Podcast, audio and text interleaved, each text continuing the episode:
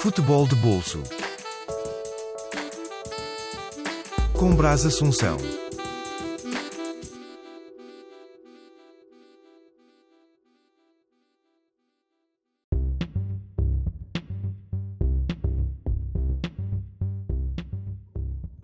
Olá, minha gente, sejam todos bem-vindos ao Diário de Bolso do Euro 2020.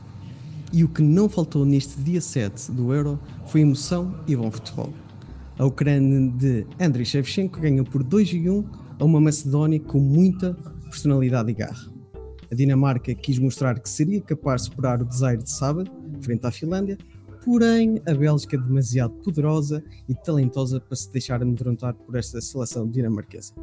Já os holandeses não facilitaram e, tal como os vizinhos belgas, garantiram o apuramento para os oitavos de final. Hoje, para analisar comigo estes jogos, tenho o Márcio Careca do podcast Meia Cancha. Grande Márcio, bem-vindo ao Futebol Bolsa. Ô, Brás, muito, muito obrigado pelo convite, cara. Tô muito feliz de estar aqui. Vamos bater um papo aí, falar sobre esses jogos de hoje. E valeu, obrigado mais uma vez aí pelo convite. Estou muito feliz de estar aqui. Ora, é essa, o prazer é todo meu. Ora, vamos começar então pelo primeiro jogo do dia, que foi entre a Ucrânia e a Macedónia. Uh, foi um jogo bem disputado, ao contrário daquilo que eu estava a prever nas minhas previsões e análises destas duas seleções, porque eu uh, vaticinei que a Ucrânia ia se qualificar né, com tranquilidade neste grupo, ao par de, dos holandeses. Porém, o, o, jogo inaugural deste grupo, a Holanda ganhou a Ucrânia, mas neste jogo o L mais fraco deste grupo era a Macedónia, claro, mas surpreendeu-me pela eh, garra e realmente uma personalidade muito forte destes macedónios que não se deixaram intimidar, apesar do, da Ucrânia ter uh, inaugurado o marcador e depois de ter dilatado para 2 e 0 mas quem tem um veterano de 38 anos chamado Goran Pandev está tá sujeito a grandes coisas. Ele, infelizmente, o golo que ele marcou com grande qualidade uh, foi anulado. Estava, estava em fora de jogo, penso eu. Uh, mas mesmo assim foi uma, uma seleção com, com grande qualidade técnica, com muita personalidade, não se deixou uh, afetar pelo resultado tão, tão alargado, por 2 a 0, e foram para a frente e conseguiram empatar por grande penalidade. Mas mesmo assim a Ucrânia não uh, podia ter uh, vacilado contra esta uh, seleção me menos, menos cotada, mas deu conta de si e assegurou logo os três pontos. O que é que achaste deste jogo? É, então eu também. É, eu, eu achei, na verdade, que ia ser mais fácil para a Ucrânia. É, o primeiro jogo, na verdade, é, da, da Macedônia, a estreia deles, eles foram.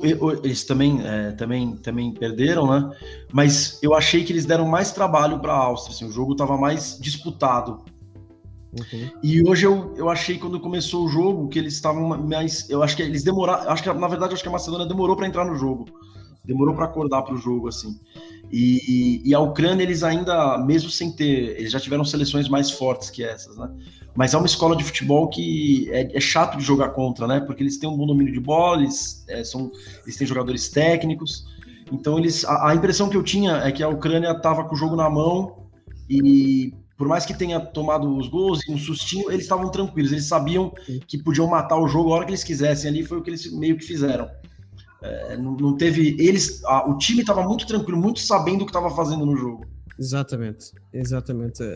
Foi a sensação que eu tive também foi essa. Independentemente de, da coragem e dessa garra que eu falei dos macedónios, eles estavam conscientes de que queriam assegurar a, a vitória.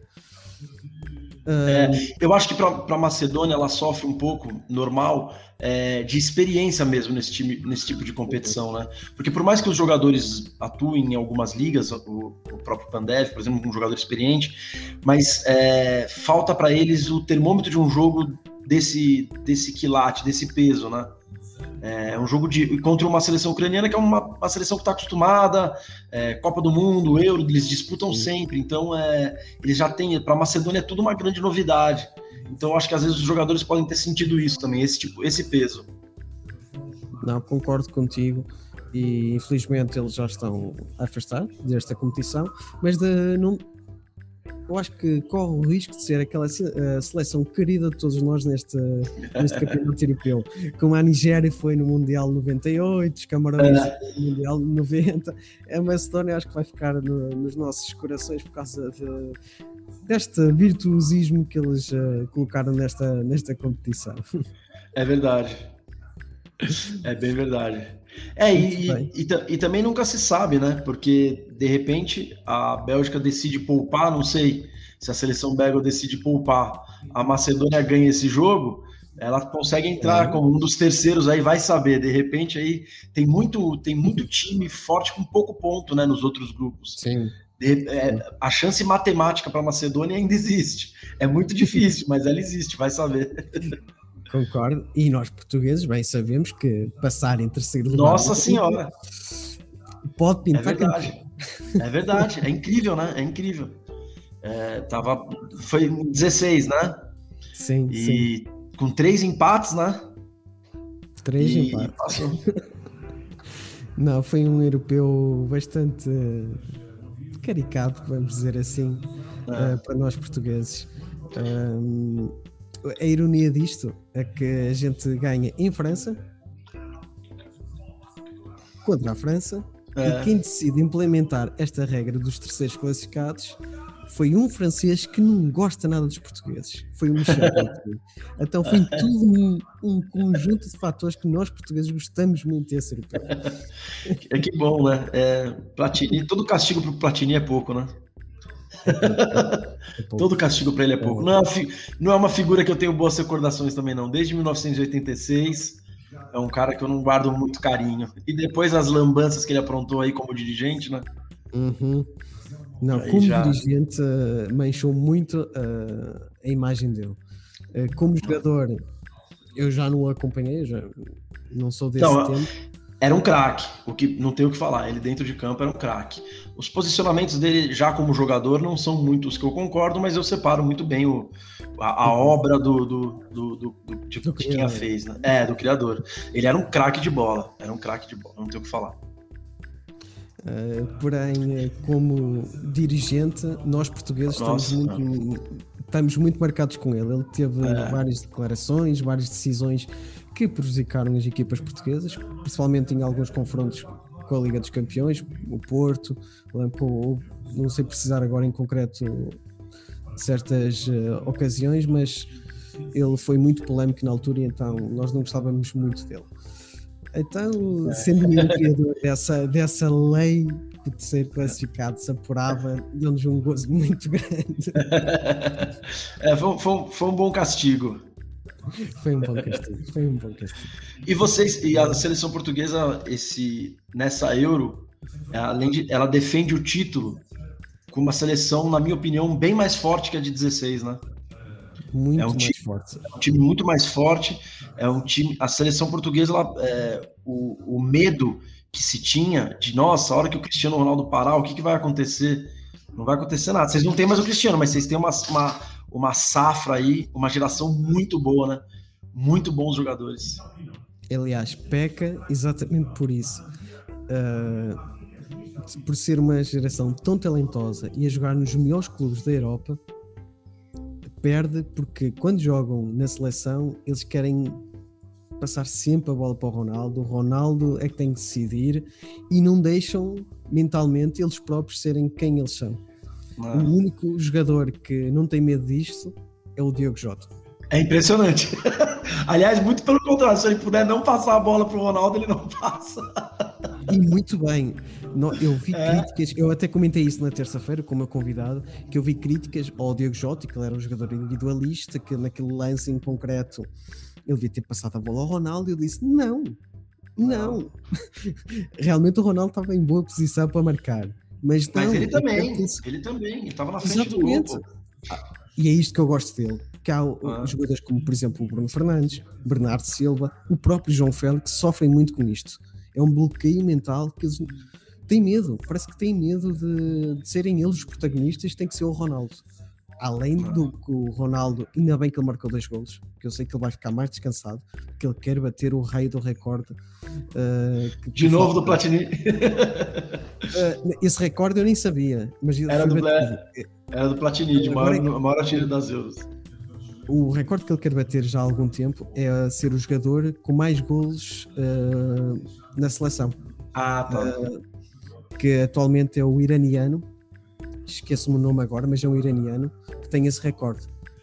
O maior número de gols por seleção, que são ah. cento e tais gols. Agora também não sei precisar o número de gols. Só lhe faltam três agora. Ah, tá tranquilo. e ainda bem que ele marcou dois para ficar com isto livre, pelo... porque realmente já é o quarto jogo consecutivo que ele joga para a seleção e tem esse bloqueio que tem que marcar, tem que marcar. E as coisas não lhe correm bem apesar de ser o Ronaldo. É, ele, ele se coloca muita pressão? Uh, mas é um profissional e é o nosso capitão e sem sombra de dúvida ainda é a nossa referência. Mas lá está. Tem outros elementos que podem decidir é, e, e, corre até o, aqui a, a sensação que quando o Ronaldo não está, a seleção joga muito melhor. Porque lá está, não tem aquele bloqueio mental. É, Pode ser mesmo. Os, os, os, meninos ficam. Porque são todos meninos, né? Essa é a verdade. Sim. São todos muito novos. Então talvez eles sintam menos a pressão de estar com ele. A, o, em vez de tirar proveito dele estar em campo, não. Eles ficam pressionados em ter que passar a bola por ele. E ele Exatamente. é assim também, né? Ele gosta disso, ele gosta do jogo passando por ele e uhum. acaba influenciando os meninos. Ó, eu já, eu já, tô, eu já tô tirando a conversa do, do rumo aí. não, tranquilo, tranquilo. Uma coisa só que eu, que eu esqueci de falar Força. É que o legal da, da vitória da, da Ucrânia é que o, o grupo ficou, vai ficar, a gente ainda vai falar do, do outro jogo, mas o grupo ficou disputado para a última rodada, né? A gente é, tem muita coisa em jogo, né? Eu falei brincando da, da Bélgica escalar é, um time misto ou descansar alguém, mas dificilmente eles fazem isso, porque eles querem pegar a primeira posição e escapar de uma bucha aí, né, na, na próxima fase. E, e, os, e os confrontos casaram muito bem para isso, né? Porque a Ucrânia vai jogar com, com a Áustria e a Holanda pega a Macedônia. Então, assim, é, esse jogo Ucrânia e Áustria promete ser um jogaço, né? Jogaço, sim. E esta seleção austríaca também está-me a surpreender. Uh, não tem assim um talento a sobressair, tirando tirando a lava, né? Uh, tirando o Alava que nesta seleção se for preciso, ele joga o ataque e é um dos melhores. Uh, para a gente ver a, a, qualidade que tem um Bayern Munique, por exemplo, com a Lábia central, zagueiro. É. Nesta seleção ele joga a meia, uh, meio campista. É impressionante. Uh, é um jogador fora de série, sem sombra de dúvida. E vamos ver. Tem algumas personalidades esta seleção austríaca a jogar no, nos melhores clubes alemães o Sabitzer, enfim, ou, outras individualidades, mas eles o... jogam também como um coletivo. Isto e é tem, a, tem o jogador que volta da suspensão, né? Pro, é, que ele, ele pegou, achei leve até a, a suspensão para ele, pegou um jogo só. E, e, eu, eu acho que ele já ele, eu acho que ele já sairia titular nesse jogo se não tivesse suspenso. Porque na estreia ele muda o time, né? A hora que ele entra, é, até de, de, de, incentivo, de jeito, de puxar o time pro. pro eles estavam perdendo, né? Lógico, tinham que ir para cima, mas ele mudou o time, né? Sim, sem dúvida. Ele uh, tem essa capacidade e além de ser uh, muito forte fisicamente. Mas lembrar é. até um. É um uh, Zlatan Ibrahimovic dos pobres. É, é uma versão beta é exatamente, uma versão beta, boa definição. menos qualidade, mas provocador igual, chato igual, brigador igual. É isso mesmo. uh, boa analogia, Márcio. Pulamos então uh, para, o, para o jogo de, da tarde aí, uh, que foi o Dinamarca-Bélgica, o que me surpreendeu bastante também. Aquela Nossa, que jogaço Aquela, eu, eu tive pena porque eu não consegui ver a segunda parte uh, por motivos pessoais. Mas caramba, aquele, aquela primeira parte da Dinamarca, eles entraram com tudo. Com tudo mesmo. E faz muito que pensar o que seria a Dinamarca se não tivesse perdido pela, pela questão do, do Eriksen no primeiro jogo. E, e, e, só para finalizar uh, o meu raciocínio, realmente, uh, se, eu, se eu tinha dúvidas, agora tenho quase uma certeza que eles só perderam o jogo por causa de uma questão emocional. É, eu concordo. É, muito, se, muito se falou né, dos bastidores ali do, do jogo após o, o incidente com o Eriksen e que eles, o jogador, eu assim acho muito difícil que a Dinamarca quisesse voltar para aquele jogo, porque por mais que se que tenha chegado a informação é, de que ele estava bem, de que ele estava acordado, de que ele estava monitorado no hospital e, e, e, sob controle, como é que você volta a cabeça para é, é esporte de alto nível, né? Como é que você volta a cabeça para o jogo, para um jogo desse nível, na, na, naquele jeito? Não tinha como. E a Finlândia, que não tinha nada a ver com isso, se aproveitou, né? É. Eles, eles, eles estavam, eles já, o jogo já estava disputado, mas a impressão que a gente tinha era que a Dinamarca estava bem no jogo e faria um gol na, na estreia, eu digo, né? Sim, que a Dinamarca estava bem no jogo e faria um gol a qualquer momento. E, e não aconteceu, acabou perdendo. E eu acho que isso, é, o que foi difícil na, na estreia, hoje foi motivação. Eu acho que os caras entraram é, com essa gana, com essa vontade de, de, de fazer acontecer. E o, e o começo deles avassalador. É, a Dinamarca teve chance de fazer 2 a 0 E se ela faz 2 a 0 talvez a, a, a, a, desculpa, a Bélgica não conseguisse recuperar. Muito, muito provavelmente a Bélgica não chegasse. Eu também tenho essa mesma sensação, até porque foi quase uma Bélgica bastante surpreendida pelo, pela vontade, por aquele início tão forte. Eu acho que os dinamarqueses queriam mesmo mostrar que estavam ali para, para ganhar o jogo, que o primeiro jogo foi uma uma estupidez ter-se realizado. O próprio Schmeichel uh, falou isso no domingo, que a, a UEFA não deu opção aos jogadores dinamarqueses. É assim, ou jogam agora, ou, né? ou, jogam, ou jogam amanhã. Mas tipo, a pressão foi tanta que os jogadores acabaram por, e são todos profissionais, acabaram todos, e sabendo que o colega estava já fora de perigo, mas aquilo fica na cabeça. Impossível. Se todos nós ficamos uh, emocionados e chocados, imagina eles que estavam dentro de campo. E, e ah. fez-me lembrar também, eu sei que aí no Brasil, uh, uh, eu falando com, com o Marquinhos, do Experimentando Por Aí, nesse dia eu estava falando com ele, a gente fala, trocamos experiências de situações que aconteceram idênticas aqui em Portugal e aí no Brasil. Ele falou da questão do, do Serginho, o jogador de São Paulo, não. Eu falei aqui que aqui em Portugal eu também assisti pela televisão, mas lá está, foi em direto. Lembro como se fosse hoje. Uh, a morte do, do jogador do Benfica na altura, húngaro chamado Miklos Feyer. Aquilo chocou, chocou. Uh, e o Marquinhos também falou exatamente a mesma coisa em relação ao Serginho. E eu fico imaginando os jogadores da seleção dinamarquesa e eu fiquei com, mais tarde, fiquei com a sensação: será que depois de terem retomado o jogo, a sensação que os jogadores tinham era a mesma que os jogadores da seleção brasileira tiveram em relação ao Ronaldo no Mundial 98? É, é parecido, eu acho. Eu acho que é parecido mesmo, tem, tem razão. Tem um lance curioso nessa final, né? Que é uma dividida do Ronaldo com o Bartes. O Bartes, sim. E é uma dividida, é uma dividida normal de jogo.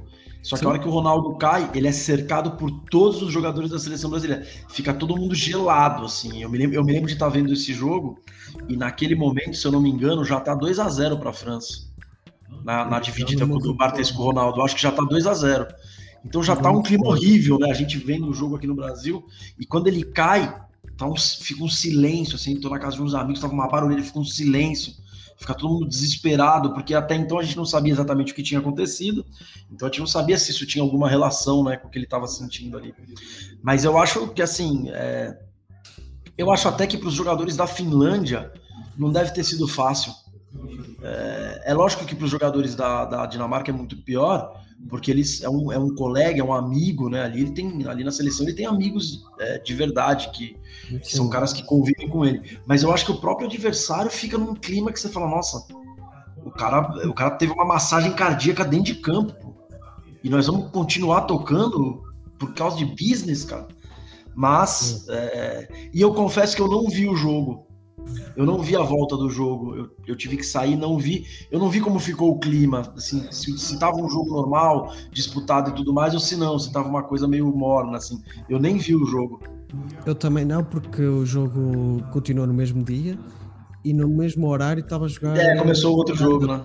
É, então uh, o jogo estava aqui sendo transmitido no bar e já agora faço aqui a, o, a publicidade, que estou a gravar este, este podcast na terceira parte Sports Bar aqui na cidade de Leiria. Uh, e, e, todos nós, se não estamos no estádio, gostamos de vibrar estes eventos num, num barzinho, tomando aquela, aquela cervejinha ou outra bebida qualquer que vocês preferirem. Já que está na moda agora, trocar. as cervejas e as Coca-Colas por água, portanto. É, é só, só água aqui, ó. Só água. não, mas é porque eu tô. O horário não permite ainda, porque eu sou adepto da, da Coca-Cola e da cerveja sem problema nenhum. Eu não sou. Não sou esquisito. Não sou esquisito. mas, uh, mas enfim. Uh, voltando então ao jogo da, da Dinamarca com a Bélgica. É. A segunda parte, acho que podes falar com mais propriedade, que foi uma revolução tática. É. Resumo eu. Ou então de mentalidades. Não, eu acho que tem uma coisa que. O time da Bélgica é muito talentoso, né? É muito jogador bom. É muito cara bom. É um time que, que o trabalho do, do, do Roberto já tem, acho que, oito anos que ele está à frente da seleção. Então é um time que já, é, já se conhece muito bem, já tem todas as variações táticas. O que eu acho que acontece com esse time da Bélgica é que ele sofre é, de apagões. E isso acontece às vezes no primeiro tempo, às vezes no segundo tempo, mas volta e meia esse time sofre de apagões. É, esse time ele, ele, ele foi eliminado, por exemplo, a gente comentou né, na Euro é, de, de 16 pelo país de Gales num desses apagões o time, a, o País de Gales cresce e, e ganha. Na Copa do Mundo, é, a equipe quase sai nas oitavas de final, vira um jogo para cima do Japão, mas que tem, que tem, que tem um apagão, é, e, e, outros jogos que a gente lembra. Então, assim, é, mas é um time que a hora que ele para e concentra, é, não tem jeito, né? Se você for olhar, hoje eu estava olhando é, os, eu, eu, não gosto, eu, eu sou meio contra estatística, né? mas eu sempre dou uma olhada para me abastecer de informações. Se eu não me engano, a Bélgica é, teve cinco finalizações no gol só. Eles foram muito certeiros hoje. É, e eles jogaram ali no segundo tempo. O primeiro tempo foi muito bom da Dinamarca. Aí o início do o final do primeiro tempo, a Bélgica já começa a se acertar no jogo, já começa a, a equilibrar um pouco o jogo. Aí no segundo tempo, a Bélgica volta à Bélgica. Lukaku na ponta dos cascos, De Bruyne, os irmãos Hazard jogando muito bem, e vira o jogo. E, e aí, num determinado momento, a Dinamarca cresce de novo no final do jogo. Teve bola na trave, teve chance Sim. de gol. No, no, último lance do jogo, eu esqueci o nome do, do, do, do atacante da Dinamarca, ele vem sozinho com a bola, tem três caras dentro da área, ele corta e chuta em cima do zagueiro. É, então, assim, além de tudo, mesmo com todos os elogios ao time da Bélgica, a Dinamarca teve chance de empatar o jogo ainda. É, foi no detalhe que não empatou, assim. E, e por, obviamente, está sem o seu principal jogador, né? Que é o Eriksen. Ah, olha aí, ó. Você colocou aí, ó. Olha isso. É, exatamente. É. Seis chances, 25. Seis no gol da, Bel, da, da Dinamarca, quatro da, da, da Bélgica. Então foi, foi muito no detalhe mesmo.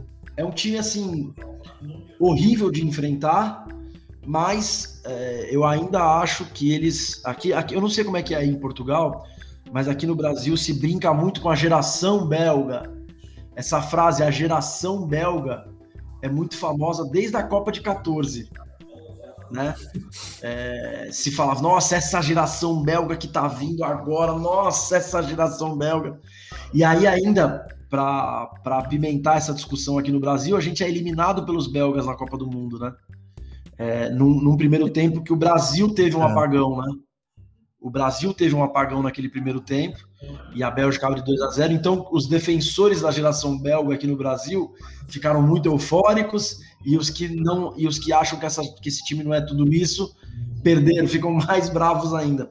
Eu acho que é um time muito bom, mas eu acho que ainda é um time que a hora que bate de frente com Portugal, com França, com Alemanha, com Itália, com camisas pesadas da Europa, eles ainda eles ainda ficam meio meio de de, de, não, eu não digo medo, mas eles ainda ficam meio ressabiados assim de jogar contra. É, de facto, uh, salientar aqui o comentário que a gente recebeu aqui do, Fábio Dias. Um abraço para ti, Fábio. Uh, sabem quem não gosta de belgas? O Fábio. De facto, de facto. Ficou assim tão marcados. Ficaram, ficou assim tão marcada essa derrota porque eu já falei isto no último domingo, com, uh, também com um brasileiro, com um carioca, o JP, abraço para ti, JP, uh, que ele fala que realmente toda a gente pensava que, que ia ser quase um jogo fácil por parte do Brasil nessa Copa, mas no entanto, nós aqui na Europa sabíamos que ia ser um jogo muito disputado. Vocês não estavam à espera de um jogo assim por parte dos belgas, realmente? Não, não, tava, tava. A gente sabia, a gente tinha preocupação é, de, de enfrentar, a gente, a gente sabe do poder, mas eu acho que talvez até um pouco essa, esse jogo anterior contra o Japão, que a gente comentou, a forma como Sim. eles ganharam do Japão no desespero, talvez tenha empolgado um pouco o brasileiro. Porque, pô, os caras penaram para ganhar do Japão, nós não vamos perder para esses caras.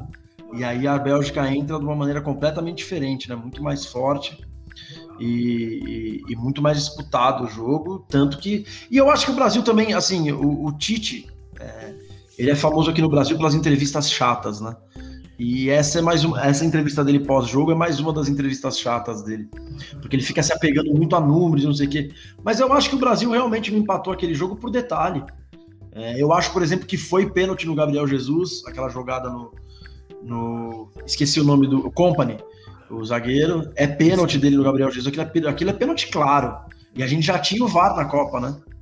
O VAR estava funcionando e os juízes olharam e, e acharam o lance normal. Eu acho que o pênalti no Neymar, que é depois um lance pela ponta esquerda, é um pênalti discutível também, mas nenhum pênalti ia ser marcado no Neymar naquela Copa do Mundo, porque ficou a brincadeira do Kai Kai, então talvez se, ele, talvez se ele recebesse um tiro, dessem o pênalti nele. Mas é, é, eu acho que não, podes concluir, pode desculpa. Não, é isso. Eu, assim, eu, eu, assim, as pessoas mais próximas a mim, os, os, torcedores que, que entendem mais de futebol, não tinham essa, essa noção de que seria uma facilidade, não. A, o time belga é um time chato, mas eu acho que a dificuldade deles nas oitavas de final contra o Japão talvez tenha dado uma empolgada em todo mundo no Brasil. É, sem dúvida. Sem dúvida. Ó, aproveitar para mandar um abraço para o Fábio Dias também. Fabão, ele é um amigo meu. E você pode ver aí que é palmeirense, né? Tá, tá falando que o Abel Ferreira é melhor que o Tite. Abel Ferreira, é Abel Ferreira é mais um, mais um personagem folclórico português fazendo sucesso no futebol brasileiro aqui. Não, vocês apanharam bons personagens. É. Se bem que o, J, o JJ, quando estava aí no Brasil, ele se comportou muito bem. Porque é, né? ele é uma figura incomparável. Eu sou, eu sou fã, sou muito fã tanto do extra, quer dizer, algumas atitudes e afirmações que ele tem tido eu não sou assim tão fã. Mas, mas futebolisticamente falando, eu sou muito fã dentro e fora de campo. Uh, agora, vocês apanharam Jesus muito bem comportado aí no Brasil. Vocês não conseguiram extrair o, o tão engraçado que ele é. Mas pronto, ele limpou tudo enquanto está, eh, esteve aí e vocês puderam apreciar. Mas Abel não é JJ, minha gente. É. Mas é, é, engra... é, engraçado que o Abel, é, independente do que vai acontecer daqui para frente, o... ele tem um mérito enorme, né? Ele pegou, ele pegou o, o time do, do Palmeiras em pouquíssimo tempo, botou o time para jogar ele ganhou títulos importantíssimos, inclusive para ele, né? Ele não tinha títulos na carreira dele de técnico. Sim. Ele já ganhou dois títulos. Mas para mim o que mais chama atenção é ele no, na beira do campo ali. Ele é um cara. Ele é completamente maluco. Ele tem, se eu não me engano, acho que já seis cartões amarelos no, no Palmeiras, porque agora tem cartão para o juiz, tem cartão para o juiz dá cartão para pro, os técnicos, né? Ele pode ser expulso.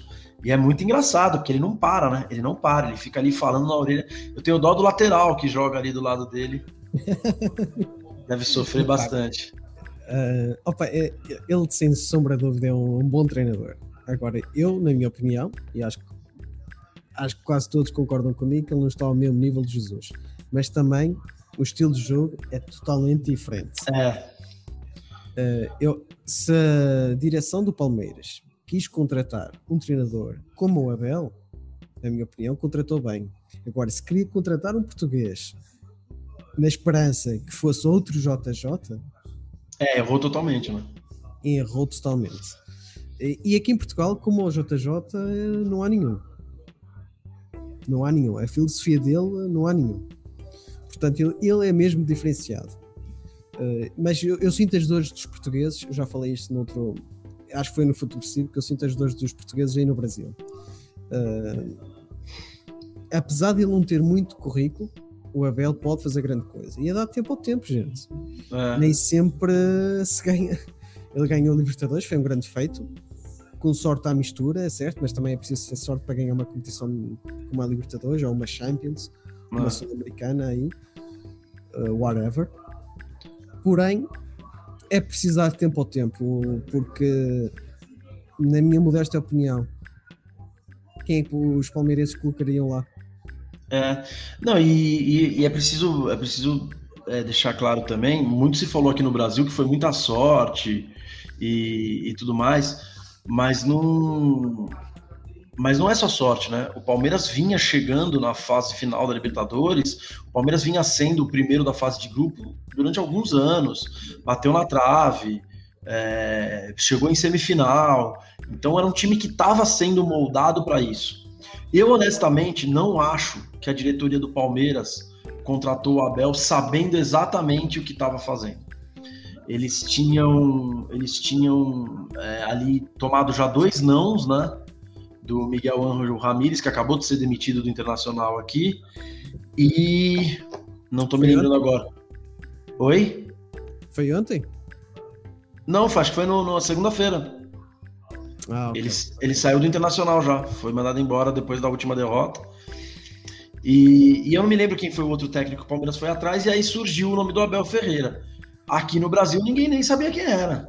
É, então, eu acho que, que o Palmeiras não, não, não, não sabia exatamente. Fez uma aposta e acho válido, acho muito válido. Até porque aqui no Brasil a gente acaba morrendo sempre com os mesmos nomes né, de, de treinador. E acho que ele foi muito inteligente na chegada dele no Palmeiras, porque ele tinha um técnico interino que estava fazendo um trabalho muito bom, que é o Cebolinho, o Cebola. Ele manteve aquilo e ele foi fazendo os ajustes dele aos poucos. E acho injusto as cobranças que estão fazendo com ele agora, porque o, a temporada foi muito maluca, né? Os times acabaram emendaram uma temporada na outra. Ele ainda não te, o Abel ainda não teve 10 dias de trabalho seguidos no Palmeiras. E nem vai ter. Aqui o Fábio diz. Uh, é polêmico isso, Fábio. Isto é polêmico. A tua mulher Ele só tá falando isso porque o filho dele, com certeza, o filho dele não gosta muito de futebol, não vai ver essa live, então por isso que ele tá falando isso. corajoso. Mesmo assim é, é. corajoso. É. Fábio é uma figura. Não, mas de facto, treinadores, na minha visão, eu que tento acompanhar uh, o brasileiro, não é fácil porque aqui em Portugal a diferença é de 4 horas e os jogos, a maior parte das vezes, passam de madrugada, mas os jogos são transmitidos aqui uh, no canal da Federação Portuguesa de Futebol, muito por causa do, dos portugueses. Uh, e temos dois atualmente, temos o Abel e o António no, no Atlético Paranaense e frisar que eu estava com expectativa. Aliás, faço já também aqui publicidade no meu podcast, no Futebol Bolso, que eu tenho dois episódios sobre o que queria ser este Brasileirão e eu falo que uma das surpresas poderia ser uma surpresa este Atlético do António, uh, do Atlético Paranaense, porque eu, eu não o desconhecia. A única coisa que eu sei do, do trabalho dele é zero. E a única coisa que eu sei é que ele é filho de um grande português, internacional português, e um grande treinador que passou pelo Benfica e pela seleção nacional, que é o Tony. É a única coisa que eu sei. uh, mas a surpreender e eu sei que esta filosofia destes novos treinadores portugueses tem a coisa bem projetada, bem pensada. Não é um treinador eh, com meia dúzia de táticas que 4-3-3, 4-4-2, vamos jogar assim, vamos jogar assado. Não. Ele estruturou bem o clube e sabia o que é queria fazer. E tendo uma direção que eu acredito, pelo aquilo que eu tenho acompanhado já há alguns anos, o Clube Atlético Paranaense é um clube bem estruturado, portanto, isso é meio caminho andado para as coisas é, eu, ac eu, acredito que diferente do Palmeiras, o Atlético apostou sabendo o que estava tentando trazer.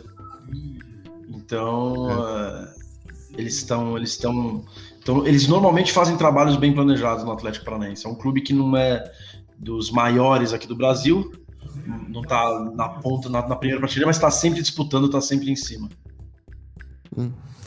Uh, que o Rodrigo Globo falam que fala que mais um amigo meu, estão invadindo aí a live, estão invadindo. Deixa eu aproveitar para ler aqui. Estão todos é isso, sejam aí. todos bem-vindos. Sejam todos bem-vindos e comentem que estavam assim. Ó, eles estão falando para falar sobre o futebol ucraniano e sobre a Macedônia. Nós já falamos, se vocês estivessem aqui desde o início, uh... vocês teriam acompanhado os nossos comentários pertinentes sobre a Macedônia do Norte e sobre a Ucrânia. Mas vocês, entendeu? Aí fica complicado ficar voltando a audiência rotativa. É. Gente, uh, se eu não conseguir passar os comentários todos, peço desculpa, mas isto é difícil falar e coordenar aqui ao mesmo tempo. Tá? Peço desculpa por isto.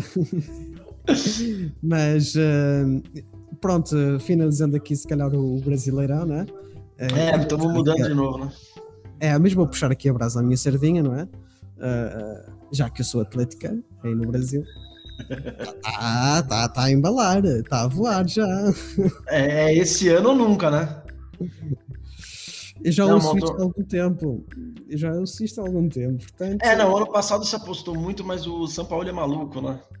Mas eu acho que esse ano o Atlético, poxa, reforçou mais ainda, né?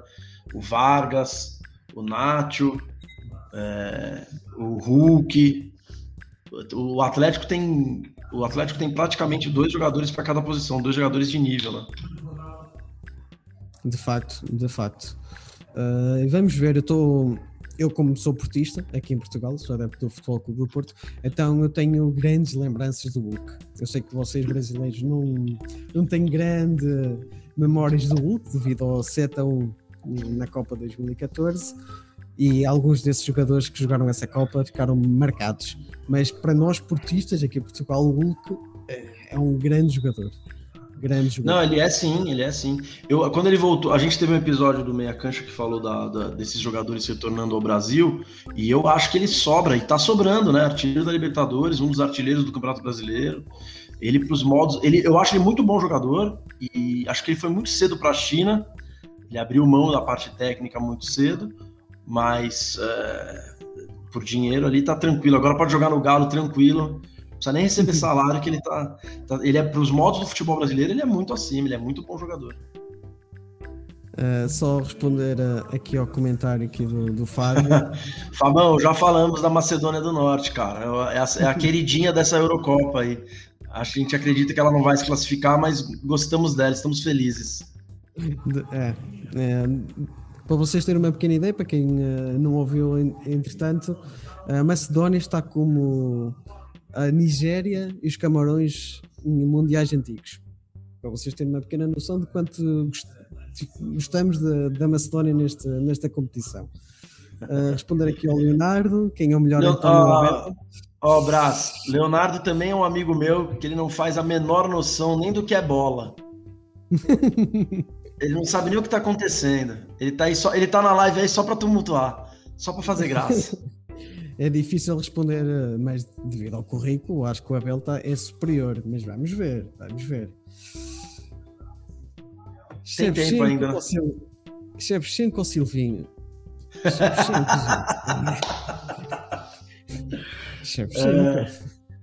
É, é, esse, esse que tá comentando aí é o Bruno Carneiro O Fred do Desimpedidos. Apresentador Olha, dos olha Desimpedidos. Ele tá, tá prestigiando aí. Cara, é que eu já. É que, Estou a ficar muito internacional. De Márcio Careca, sou convidada a participar no Futeversivo, comentadores de Desimpedidos aqui. Nossa, estou a ficar. Bem, estou a ficar famoso. vai ter que mudar pro Brasil, Brás. Tem que Ó, fazer uma cara, temporada se- aqui no Brasil. Eu gostava muito e se calhar em brevemente passarei aí uns tempinhos. Vai depender sempre de como está aí a pandemia, mas parece É, não- que Não vem O pra cá, não. chefe- Dá mais um tempinho. Espera mais um tempinho. é, o vosso chefe de Estado parece que não quer co- colaborar muito. né? Ele tá perguntando do Chevchenko e do Silvinho, porque a minha paciência pro Silvinho acabou no dia seguinte, já que ele veio. Então. é, ontem ele já fez um monte de cagada de novo. Não, ele tá muito à frente. Eu acho que ele tá muito à frente do tempo dele, o Silvinho. Tão à frente que ninguém consegue entender o que ele quer. De facto, pá, de facto. Eh, não percebo esta. O que é que está-se a passar é o seguinte, você, você tem uma fisionomia parecida com um amigo nosso que chama Felipe Ferreira, e eu sou careca igual o Sampaoli, então eles estão falando que a live é Felipe Ferreira e Sampaoli. Leonardo Richman com mais um comentário pertinente. Vou ter que. Ele tem aqui mais uma, né? Mostra a, to... a tatu. né? Tá, tá muito frio para mostrar a tatuagem. O pessoal está tá muito interativo, é que eu gosto disto. Obrigado, pessoal aí do, do chat. Uh, um bem-aja de todos vocês. Uh, mas vamos prosseguir, vamos prosseguir aqui. Uh, acho que te- tens mais algum apontamento deste um, acho que- Dinamarca-Bélgica? Acho que foi isso, né? Acho que foi isso. A Dinamarca se complicou. Como a gente falou da, da, da Macedônia também, a Dinamarca, ma- chance matemática ainda tem, né? Afinal, a Rússia e a Finlândia do grupo estão com três pontos. Mas ela depende de muitos resultados para conseguir, né? Ela tem que ganhar o último jogo dela, que é contra a Rússia, e, e é um jogo difícil e torcer para um, pra um resultado ou a Bélgica já ganhar e disparar e ela tentar no saldo de gols passar as duas, mas é, até pela parte emocional também, né, por tudo que aconteceu com o Eriksen, acho bem complicado. É, sim. Eu- eu- só para finalizar aqui o chat, eu queria dar aqui um abraço ao Jaime, que é, que é um amigo meu, de- já de, de longa data e também atleticano. Jaime, abraço para ti. Obrigado por estás a assistir a isto. Abraço também aí para o pessoal de, de Aveiro. E muito bem, eu queria realçar aqui uh, o uh, do jogo da Dinamarca da Bélgica, um senhor chamado Kevin De Bruyne, ou como, a- como eu já ouvi falar, Kevin De Bruninho. O cara joga muito. Joga muito. A calma dele no primeiro gol é brincadeira, né? Que ele entra na área, ele vem bem tranquilo, dribla e passa a bola com uma calma. Todo mundo achando que ele encheu o pé no gol, ele tá um toque de lado, mata a defesa. É, é- ele é muito acima da média. Uh, diferenciado, de facto, diferenciado. Uh, então vamos já para o jogo, o último jogo da noite, o, o Holanda-Áustria. O que é que o que é que achaste deste jogo? É, eu achei que, assim, a Áustria, é, como a gente falou no. Tava, quando a gente falou no começo, né, da primeira rodada, é time que depende do Alaba, que é um jogador com características mais defensivas, né? O craque do time é um jogador com características defensivas, né? Então é difícil esperar é, muita pressão ou que a Áustria consiga é, alguma coisa. A, a, a, a tentativa deles, e foi assim no primeiro jogo, foi jogar fechadinho, né? É, na deles, foram saindo, conseguiram, é, conseguiram ganhar e estão tão, tão na briga aí. É, vai, vão- vai- é como a gente falou, vai ser um jogaço com a, com a Ucrânia na última rodada, né? Porque os dois brigam aí, talvez, pela, pela segunda posição do grupo. E a Bélgica tem uma geração muito talentosa, né? São muitos jogadores novos também. A maioria deles novos. É, Light, The Young, é, o, o- esqueci o nome do, do camisa 10, o Memphis, eu esqueci o sobrenome dele, que fez o gol de pênalti. Depay. É, Depay. pô, esse, cara é um craque de bola. É, lembra o Tá Snyder. sendo- Lembra o tá sendo Snyder, né? Se, uh, não sei Ele se me lembra- lembra Cara, eu acho que ele me lembra Snyder, muito o Snyder. A- o- como ele se posiciona em campo, o jeito de bater na bola, ele me lembra muito o Snyder, cara. Eu acho que ele é um cara que, que tem grande futuro. Eu não me recordo assim de um grande, de um holandês que se possa comparar ao, ao, Dempa, ao Depay. Porém, eh, ele está sendo, era isso que eu, que eu ia falar, ele está sendo cotado para, para ir para o Barcelona. É, eu vi isso. Barcelona. Eu vi isso. Uh, é sem sombras de dúvida um grande jogador. Não sei até que ponto o futebol dele se adequa ao Barcelona. Vamos É, ver. dep- depende do que, que o Barcelona quer para o futuro, né? Para o Barcelona até pouco tempo atrás, eu também acho que não. Mas é, o que, que vai se fazer com o Barcelona, né? É, tá bem diferente já o jeito. E o time tá muito mal, essa é a verdade, né? É, o- eles precisam ter uma nova, uma nova forma de jogo, uma nova forma de, de pensar o futebol, porque ele- eles vieram depois do Guardiola sempre com técnicos tentando adaptar o sistema do Guardiola e a- agora dos últimos anos foi um fracasso, né? Sim, sim. Uh, eu também não consigo prever, apesar de não ser muito fã do, do Barcelona. Uh, épocas inteiras de Ronaldo lá a jogar e com o Mourinho, eu sou muito fã do Mourinho, então fica, ficou sempre muito difícil eu gostar do, do Barcelona. Porém, uh, é, é- é triste ver um clube com tanta tradição, com um estilo bem vincado de jogar, uh, ver uh, eles nesta, nesta situação. É triste. Uh, vamos Tem, ver. tem, tem alguma coisa, na minha opinião, tem alguma coisa estranha no Barcelona ali, porque assim, é, eles, aquela temporada, se eu não me engano, a 15, 16, a 14, 15, eles ganham a Liga dos Campeões, né, com o ataque de Soares, Neymar e Messi, e, e daqui pra frente eles começam a fazer é, alterações, depois que eles perdem o Neymar, todas as contratações do Barcelona, eu não lembro de nenhuma que deu certo, né? É. É, Bem, apostas, é, apostas todas mal feitas, né? Dembélé, Griezmann. É, é, para mim não, não tem cabimento nenhum o Barcelona abrir mão do Soares como abriu na última temporada e ainda entregar para um rival. Ele foi só campeão e artilheiro da La Liga. É, quem, não, no, quem, acrescentada. quem no ataque do Barcelona, tirando o Messi, obviamente, mas quem no elenco do Barcelona tem a qualidade do, do Soares, não faz o menor sentido ter trocado ele para ficar com quem ficou. O Barcelona, eu acho que o Barcelona deve ter. Essa temporada ainda é uma temporada difícil aí, deve ser uma temporada de reconstrução, não deve ir muito longe, não, em nenhuma das competições. Talvez no Campeonato Espanhol, que aí é uma, é uma briga só com dois clubes, né? Se bem que se está a largar. Hum, a La Liga está-me a surpreender porque está-se a reinventar com a saída do, do Ronaldo. Foi um abalo para a La Liga. É. Até porque, se foi para o próprio Real Madrid, imagina para a Liga. Em termos comerciais e de público-alvo. Querendo quer não, os jogadores também gostavam de jogar contra o Ronaldo e o Messi. Sendo uma das estrelas, fica mais difícil os jogadores irem para uma Liga Espanhola. Pelo menos é como eu tenho visto depois da saída do, do Ronaldo. No entanto, uh, clubes de média dimensão uh, estão a subir muito de rendimento. O Sevilha cada vez mais se afirma como um grande clube espanhol. O uh, Vila Real faz grandes campanhas. Real Sociedade já é o segundo ano consecutivo a brilhar. Portanto, vamos ver.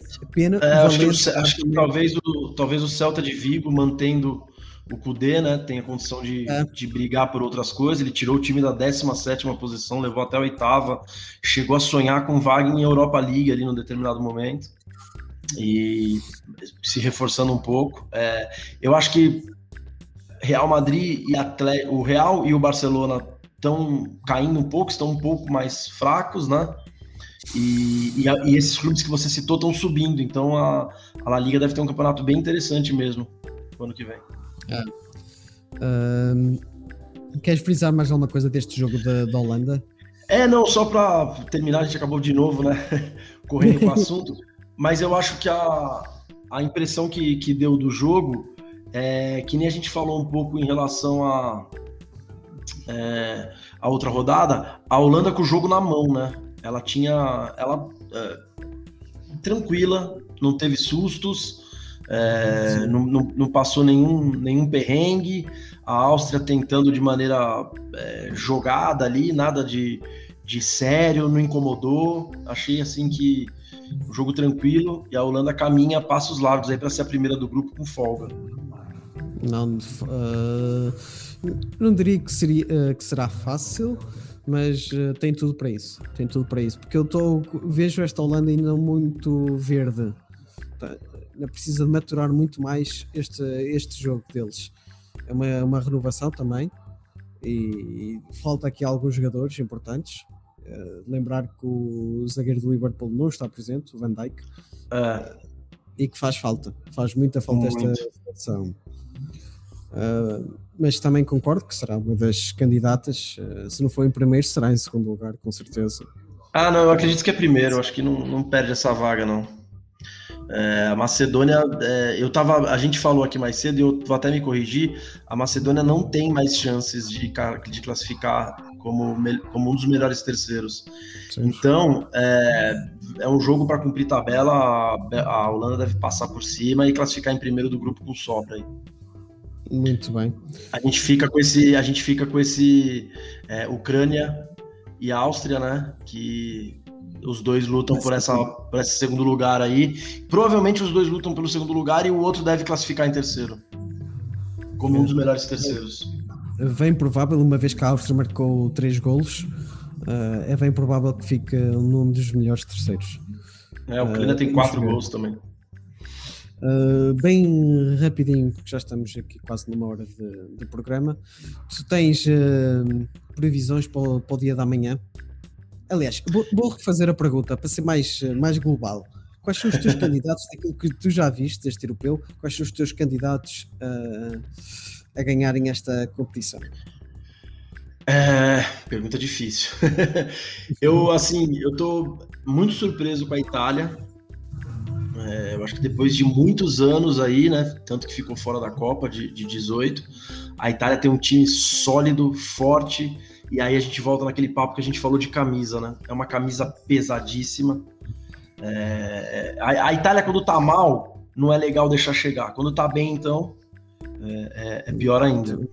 Então, assim, é, a Itália é uma, é, uma, é uma seleção que eu acho uma, uma grande força. A Bélgica, é, é aquilo que a gente falou, é, eu, eu acho legal ver, gosto de ver, mas não, não aposto meu dinheiro, não. E aí eu acredito muito em Portugal e França. É lógico que tem o chaveamento, né? Às vezes essas seleções sim, se, se, acabam se enfrentando antes da hora que a gente gostaria, mas é, eu acho que, que, são esses assim. Muito se fala da geração inglesa também, né? Mas eu acho sim, que é muito, eu acho, eu acho que é muito nova ainda. É, eu, eu, acho que eles não estão prontos, acho que devem ter, ter dificuldade, apesar de ser um time que que eles, muitos jogadores foram muito é, é, multicampeões na, na base, né? Sim. Em torneios menores. Mas eu, eu, assim, eu acho que o título, na minha opinião, fica entre Itália, França e Portugal. Muito bem. Eu estou. Antes de começar este campeonato europeu, estava com, muito reticente do que seria a prestação de Portugal, porque não, não tem jogado bem. Uh, tem qualidade para, para muito mais, mas também uh, a pandemia veio estragar muita coisa e ambiente de seleção, tirando estes campeonatos, fica muito difícil treinar. então fica uma coisa muito esquisita de ver jogar e Portugal sofre muito com isso.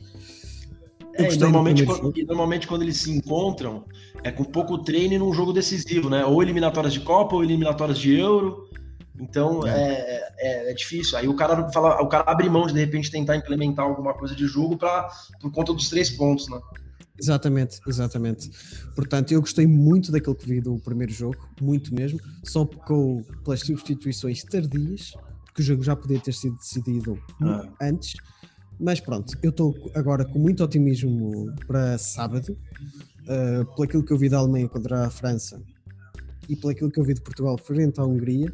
Eu acho que Portugal qualifica-se já no sábado, esta é a minha convicção. Mesmo que corra muito mal um empate ou então uma derrota, uh, penso que a França vai já ficar eh, qualificada e então pode fazer. E aí entra leve. É. Eh, porque eu não, esta Alemanha a mim não me assusta. Tem grandes craques na mesma, mas algo que se passa naquela seleção uh, alemã não é, eu acho que deve ser a, a única seleção no mundo que, que vai entrar em competição já com outro treinador. Joga com um, já tem outro já contratado para o lugar dele. Ah. É uma coisa esquisita e que, sinceramente, eu acho que os jogadores não estão com a cabeça para ali. É a sensação que eu tirei desta. E acho que tem uma, e acho que tem uma entre safra aí também. É, tem muitos jogadores que não têm essa, essa, essa experiência de seleção. Né? O próprio Sané, que não foi para a Copa, é, ele era, não era, né? E assim, acho que acho que eles vão. Acho que eles. Eu acho que é um time que, dependendo de como for, eliminatórias e tudo mais, chega muito forte na Copa que vem. Mas para essa Euro, se passar, vai brigar ali por oitavas de final no máximo. Porque se passar, vai passar mal, mal colocado. E aí vai pegar uma pedreira logo de cara, né? de facto. Ou então pode ficar em terceiro lugar e É. em 2016 eu não sei como é que vai ser o pareamento dos terceiros classificados. Sei que em 2016 quem ficava em terceiro lugar apanhava o lado bom. É verdade. E Portugal ficou nessa posição, então teve um caminho muito facilitado para, para a final. Sorte, não um pouquinho de sorte.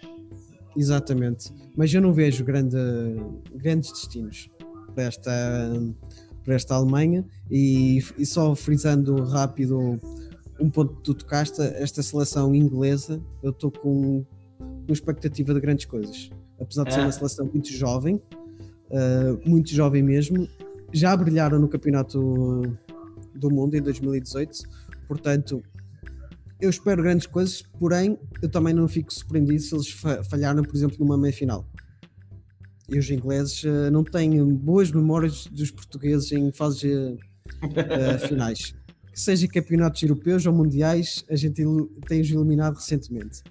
2000, Ah. 2004, 2006, a gente limpa-os sempre. Os holandeses também.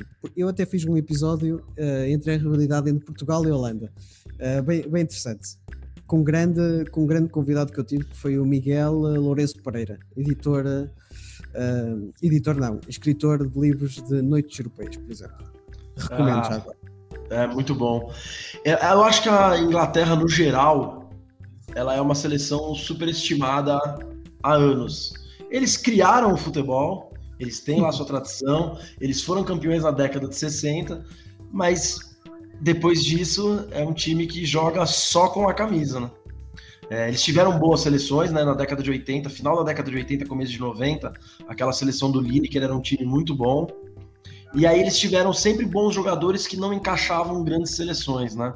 É, 98, 2002, eram dois times bons, mas que não encaixavam como seleção. Eu acho que isso é um pouco do preço que eles pagam pela, pela importação que a liga fez, né? Então, é, o futebol inglês ele passou por uma transformação muito grande. Ele tinha um estilo de jogo ali, e aí os times foram inundados de jogadores é, estrangeiros, e aí eles é, acabaram perdendo um pouco da identidade dele, deles. É verdade. Rafa Souto, um abraço, Rafa Souto. Ele tem aqui duas perguntas, responde ra- bem rapidinho. Vamos lá. assim, para- O jogador mais superestimado que eu vi numa, Euro- numa Eurocopa. é, Ele, ele tá perguntando porque ele sabe que eu gosto de pôr. É, é o Bale.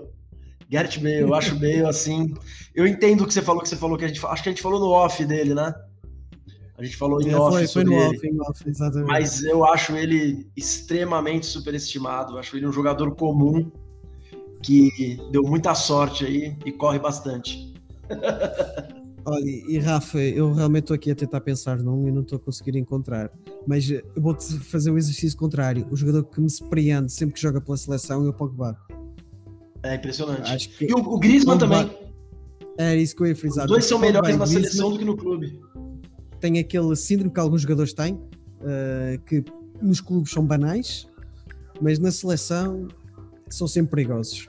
É. Eu, por exemplo, como era o Podolski na seleção alemã. É, É exatamente. Ele tem aqui outra Ó, pergunta para O- finalizar aqui o chat, pessoal. Ah, Gustavo Mosquito, claro, não tem nem o que pensar.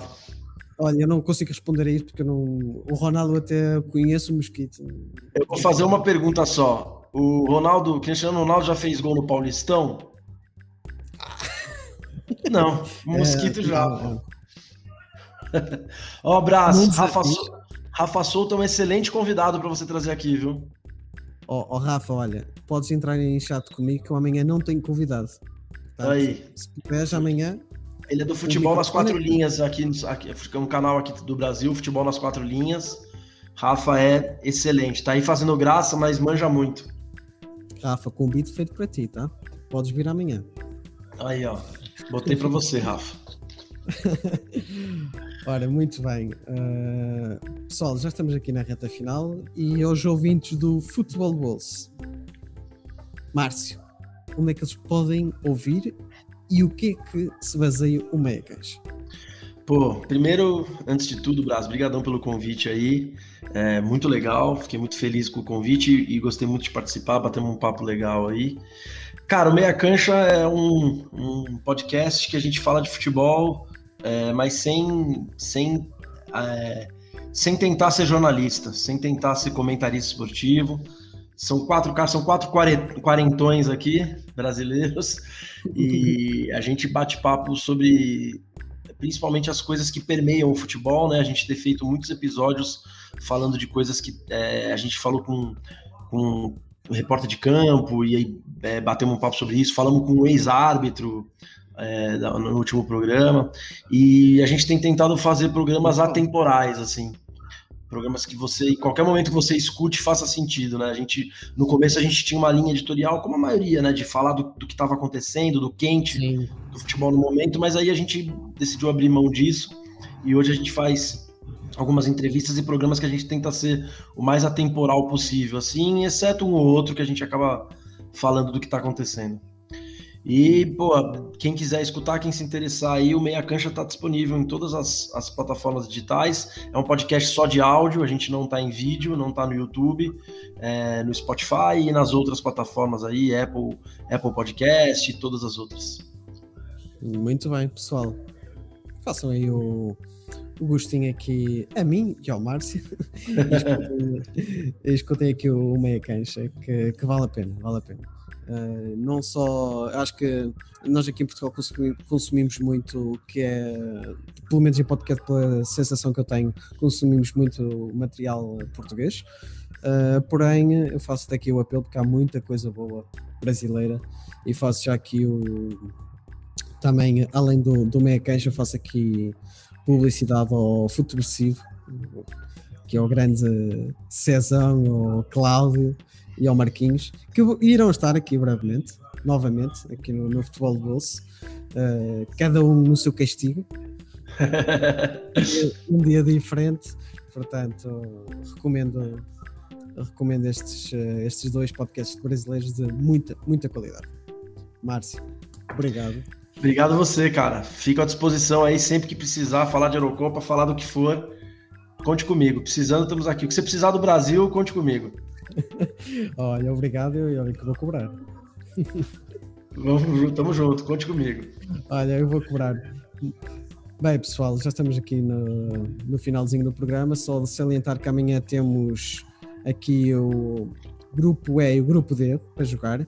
Temos o jogo horário português, o Suécia e Eslováquia às duas, o Croácia e República Checa, um grande jogo às 17 e o clássico britânico já há muito tempo não víamos este confronto em competições uh, finais. O Inglaterra-Escócia. Este jogo vai prometer. Maltinha, uh, um grande abraço a todos vocês e vemos amanhã aqui, não à mesma hora, porque amanhã será às 19 horas aqui no terceira parte de Sports Bar. Até amanhã. Valeu!